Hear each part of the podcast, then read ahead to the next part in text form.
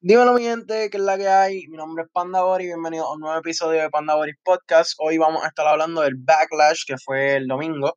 Este, un evento muy bueno, la verdad que sí. Eh, muchas cosas que sorprendieron, que en verdad a mí me encantó este evento mucho más que el anterior. Pero sí, vamos, vamos al mambo. Este, la, la noche empezó muy buena. Empezó una lucha entre Andrade contra Apollo Cruz por el título de los Estados Unidos. En verdad, la lucha estuvo muy buena. Me gustó que retuvo este Apolo, porque en verdad este, creo que puede haber una, buena rivalidad entre Kevin Owens, Apolo, Andrade y, y Garza. En verdad, ellos, ellos cuatro podrían hacer una rivalidad súper buena y que pueda terminar siendo el ganador Kevin Owens. Esa en verdad estaría muy buena. La lucha estuvo súper dura, muchos buenos, eh, muchas buenas cosas. Kevin Owens entró en un momento, se sentó en, en la mesa de los comentaristas, que eso lo vi muy funny porque vino hasta con una corbata y todo. Eh, también un poco más adelante en la lucha, este, Garza interrumpió y Owens le, hizo un stunner que estuvo súper duro y ahí mismo fue cuando este, ganó la lucha Apolo. Entonces, en el segundo encuentro de la noche, Alexa Bliss y Nikki Cross contra Sasha Banks y Bailey contra The Iconics. En verdad, esta, esta lucha titular estuvo muy buena, me gustó, además de que hay un par de luchadoras que son de mis favoritas ahí. Pero estuvo muy bueno, eh, el encuentro estuvo muy bien ejecutado, me gustó, me gustó mucho los movimientos que utilizaron, en verdad que sí, estuvo muy bueno. Y se lo aplaudo bien duro porque en verdad el que, retu el que retuvieran los títulos, este, Sashi Bailey no me gustó mucho, pero aún así creo que puede haber una rivalidad más entre, entre ellas y que, y que pueda llegar al punto en que se separen, que haya una separación de ese grupo, que eso estaría súper bueno.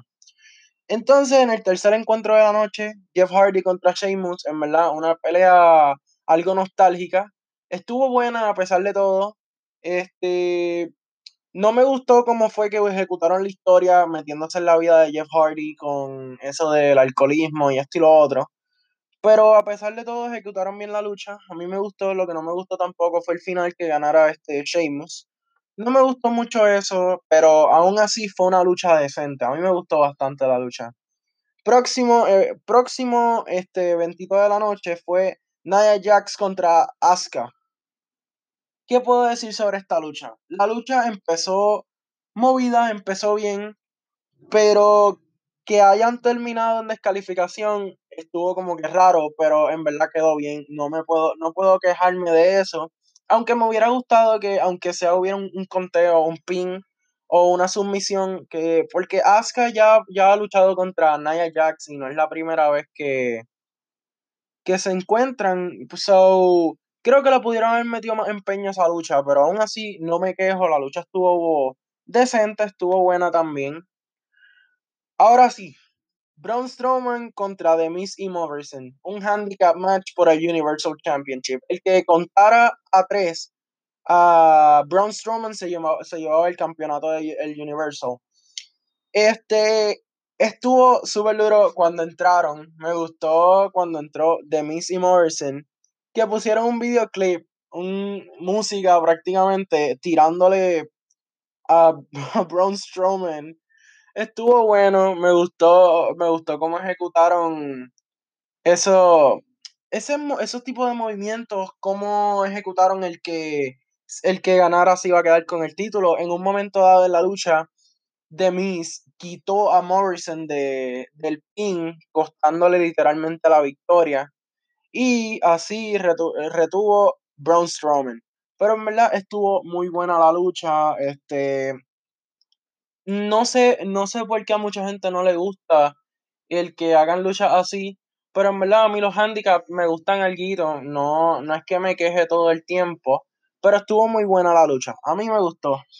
Entonces, ahora Bobby Lashley con MVP versus Drew McIntyre por el WWE Championship. Esta lucha estuvo buena, buenísima, me encantó. Hubieron muchos botch, pero aún así la pelea estuvo muy buena. Me encantó esa pelea. En verdad le metieron ganas. Esa pelea estuvo bien dura. A mí me gustó bastante. Retuvo el título Drew McIntyre como se debe. Yo pienso que él debería tenerlo por bastante tiempo y que le pongan algún luchador que no sea Brock Lesnar como para quitarle ese título. Perdón, disculpen. Pero aún así, la lucha estuvo muy buena. Me gusta que también le estén dando prioridad a Bobby Lashley, en verdad que sí, porque él, él se merece también algo, pero yo no lo veo a él como, como un WWE. Yo lo veo a él más o menos, me gustaría también verlo como un, un Universal, un Universal Champion, a mí me gustaría verlo. Pero anyways, seguimos por ahí para adelante. Street Profits contra Viking Riders. Esta lucha fue una, una lucha no en el ring, empezó afuera en backstage, eh, rompieron un montón de cosas, hicieron un montón de cosas, pero fue como que más actuación para la lucha. Estuvo bueno lo que hicieron, de repente en una parte ellos se unieron y formaron The Viking Profits, si no me equivoco.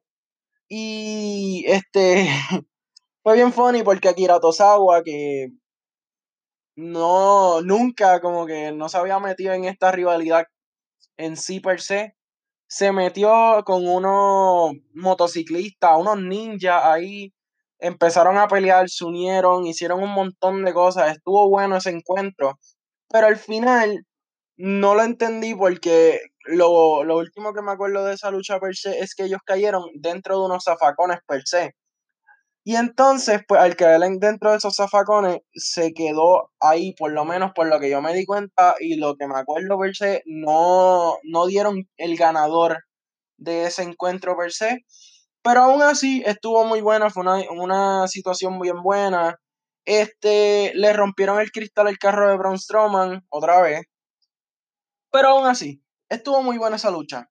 Ahora el main event de Backlash. Una, un main event súper brutal, un main event que en verdad está muy duro, que en verdad yo creo que eso va para la historia porque fue un main event que cautivó, que no te, no te dejaba salirte de la pantalla en ningún momento dado. Estuvo muy buena. No digo que sea la mejor lucha de toda la historia de WWE, pero en verdad fue excelente lucha. En verdad, Edge contra Randy Orton. Una pelea súper brutal llena de nostalgia, llena de muchas cosas. Y me encantaron los momentos en que utilizaron los finishers de La Roca, de Triple H, y bien un momento dado que utilizó Edge el finisher de Christian. Fue muy bueno y me encantó que Randy Orton utilizara su finisher viejo, que es el de la patada en la cabeza, que estuvo muy, pero muy bueno.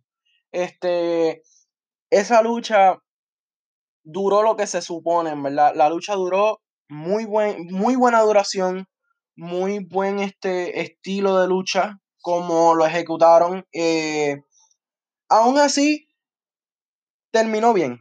A mí me gustó la, la, como terminó porque ya Edge había ganado en WrestleMania. Creo que en Backlash tenía que ganar Randy Orton y lo había dicho ya desde el principio. Randy Orton iba a ganar. Pero aún así, la lucha estuvo muy buena. Eh, Edge se lastimó. No estoy seguro dónde y no voy a adivinar tampoco. Pero aún así, este, fue buena lucha. Ejecutaron muy bien. Hicieron todo súper duro. Este, y así terminó el evento. Fue un excelente evento para mí. El evento estuvo muy bueno. No me quejo de ese evento para nada. Ese evento estuvo muy, pero muy bueno. Entonces, para salirnos ya del backlash, eh, quiero hablar de una historia de, de Rey Misterio que ahora está teniendo con Seth Rollins y su hijo Dominic, que en verdad una historia que a mí me está gustando bastante porque ahora están utilizando a Rey Misterio como si estuviera lastimado en, en el, en, en el storyline, él está este, lastimado. Y están utilizando a su hijo Dominic. En verdad, me gusta que estén utilizando a Dominic. El lunes él atacó por la espalda a, a Seth Rollins eh, y a sus Goonies, como dice Rey Mysterio.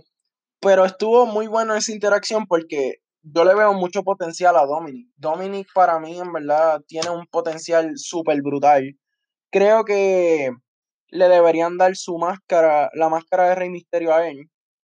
Y si no se la dan, en verdad que aún así él va a llegar a un buen, un buen range de lucha, porque en verdad él pelea muy bien. Él, él, él, él lleva desde chiquito con su papá luchando y esto y lo otro.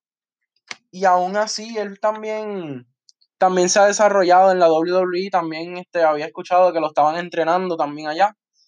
Pero aún así, él, yo le veo mucho potencial a Dominic y le veo, le veo como un campeón en algún momento dado. Este, también el lunes, eh, Christian, después de, si no me equivoco, seis años eh, luchando, digo, sin luchar, eh, sin estar en un ring, él este, aceptó un challenge de Randy Orton. Que en verdad lo vi raro, pero vi como que, oye, esto puede ser bueno como para, para Christian, no sé, una pelea, aunque sea buena. Pero en verdad es que no fue, no fue así como yo lo pensé, porque en un momento dado entró este Ric Flair y trató de separar y decir como que esto, esto no está bien, no tienes que hacerlo. Eh, y Christian le dijo que él tenía que hacer esto. ¿Qué pasa? Ric Flair hizo como que se iba a salir del ring, volvió y entró y le dio un golpe abajo.